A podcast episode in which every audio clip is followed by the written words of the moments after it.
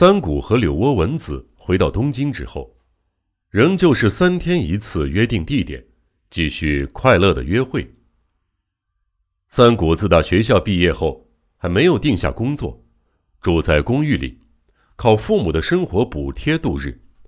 柳窝文子则好像有什么难言之隐，连住处也含糊其辞，因此双方都避免互相造访。随着时光的流逝，两个人的情爱不仅丝毫未见衰减，反倒越发深厚起来。因此，那种暧昧的状态便不能够长此下去了。文子，我实在受不了这种醉人似的约会了，把你的处境告诉我吧。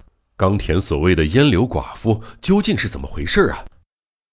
一天，三谷抱着今天非搞清楚不可的心情。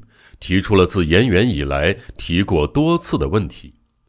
所谓烟柳寡妇，是死去的冈田道彦随口说出的柳窝文子的另一个名字。我，我怎么这么胆小呢？一定是怕被你抛弃吧？柳窝文子不好意思的笑着，语调里像是带着点哭腔。不论你有什么经历，我都绝不会因为那些变心的。而照现在的这种状态，我好像觉得你在戏弄我。唉，文子无奈的叹了口气，沉默了片刻，用反常而悻悻然的口吻，冷冷的说道：“我是个寡妇，这我早就猜到了。还是个百万富翁嘞，而且我还有个六岁的孩子。瞧，不喜欢我了吧？”三谷不知说什么好了，默然无语。我全说了吧，要听吗？哎，倒不如这会儿就到我家去，去看看我心爱的小宝宝，那样，那样好吗？文子异常的兴奋，连发红的面颊上流下了眼泪都没意识到，晃晃悠悠的站起身，也不管三谷是否乐意，朝门口走去。不一会儿，两个人便昏头昏脑。心里面像发了疯似的，坐在汽车的坐垫上了。三谷一动不动地紧握着文子的手，像是要说“我怎么会为那些事儿变心呢”之类的话。两个人始终一言不发，可是脑子里错综复杂的思绪像风车一样不停地旋转。约莫过了三十分钟光景，汽车到了目的地，两个人下了车。面前是宽阔的石阶，花岗岩的门柱，紧闭的透花铁门和厚厚的水泥围墙。总之，是一栋豪华的高级别墅。门柱上挂着的姓氏牌上，“烟柳”两个字写得很大。三谷房夫在柳窝文子的引导下，走进宽敞的欧式客厅。里边的家具摆件和挂件都属一流的，显得十分的庄重和气派。柳窝文子坐在松软的长沙发上，身边坐着一个可爱的少年。少年不停地晃动着两条腿，长得很可爱。他就是烟柳的姨儿，柳窝文子的亲生儿子茂。以深色套子的沙发靠垫为背景，文子白皙的面颊。华美的靠垫儿，冒苹果般红润润的脸蛋儿，看上去宛如一幅题为“母与子”的美丽的图画。三谷从他们俩身上抬起眼睛，注视着挂在他俩头顶墙壁上的一幅放大照片的相框。照片上是个相貌丑陋、年约四十多岁的男人。是已故的烟柳挂在这儿的，可以吗？文子乖乖的请求宽恕。还有茂，这孩子也和烟柳一样，很让你讨厌吧？啊，不，哪里？谁会讨厌这么可爱的孩子？他是那么像你。茂也喜欢叔叔吧？啊，是吧？说着，三谷拉起少年的手，茂莞尔一笑，点了点头。窗外，院子里的枫叶已经发红，常青树树丛在晴朗温煦的阳光映照下。微微发亮，令人伤感，一时觉得如入梦境。文子疼爱地抚弄着茂的脸蛋儿，渐渐地谈起了他的经历。由于周围是那般情景，那些经历听起来总像是一段风流艳史。然而，在这里一字不漏地赘述他的经历，未免太乏味。因此，我们仅扼要的叙述一下与这个故事有关的部分。十八岁的柳窝文子失去双亲，寄宿在一家远房亲戚家里。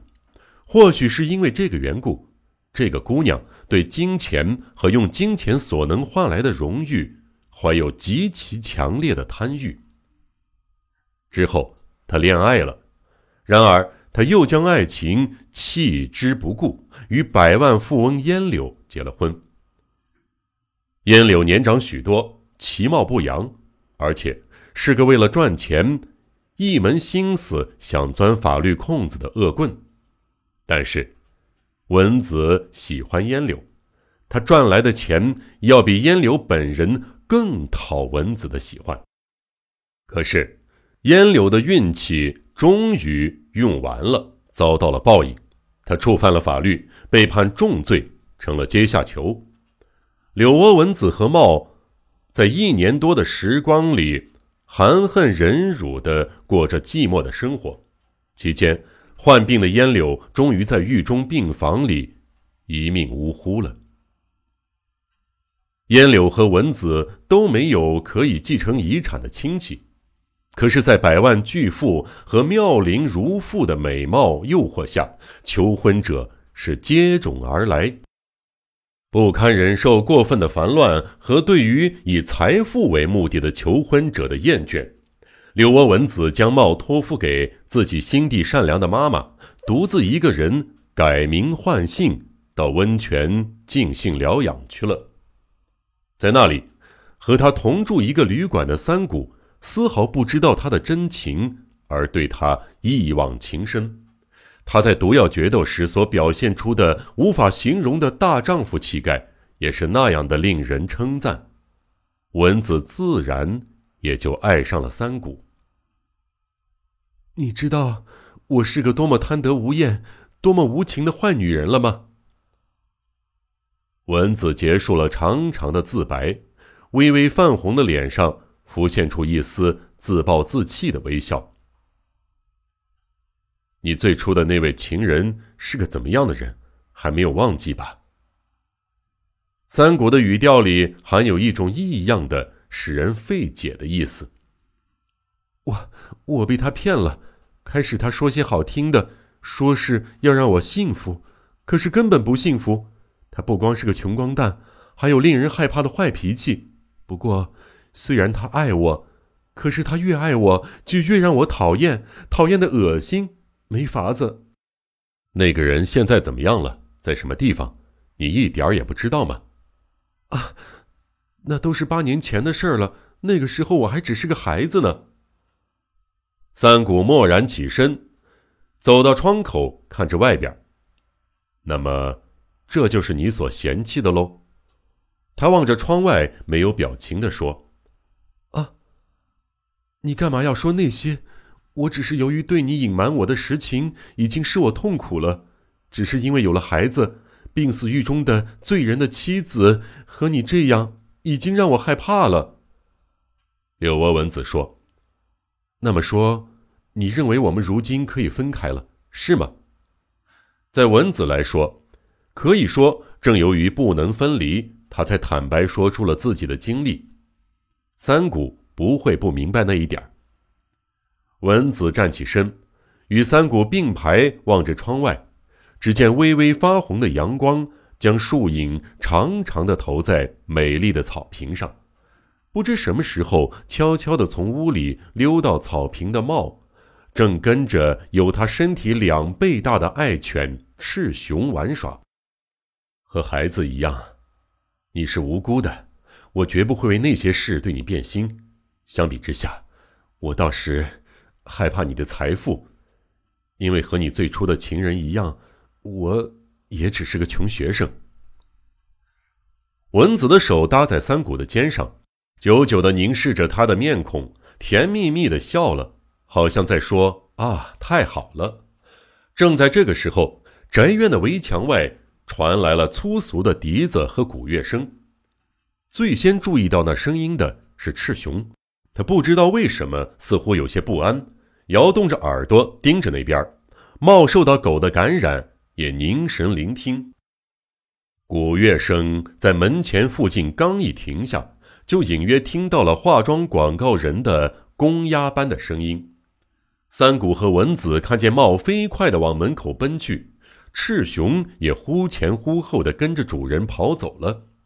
门外，打扮的稀奇古怪的化妆广告人高声叫喊着点心铺广告的连篇独白。他的胸前挂满了鼓、三弦儿，还有点心的样品，身上穿着染有花鸟的绸子和破毛呢胡乱缝在一起的中西合璧的小丑服，头上戴着比普通人脸还大一倍的纸糊的滑稽木偶人头，那张黑窟窿似的嘴里呜里呜啦的发出嘶哑的公鸭声，或许是因为戴着木偶人的大头。化妆广告人的声音就像廉价的留声机一样，鼻音特别的重，几乎连意思都听不懂。可是，虽然听不清楚，像歌一样的曲调却饶有趣味儿，而且他的打扮又是那么稀奇古怪。于是乎，冒跑的跟前，不知不觉的就朝化妆广告人的身边靠过去。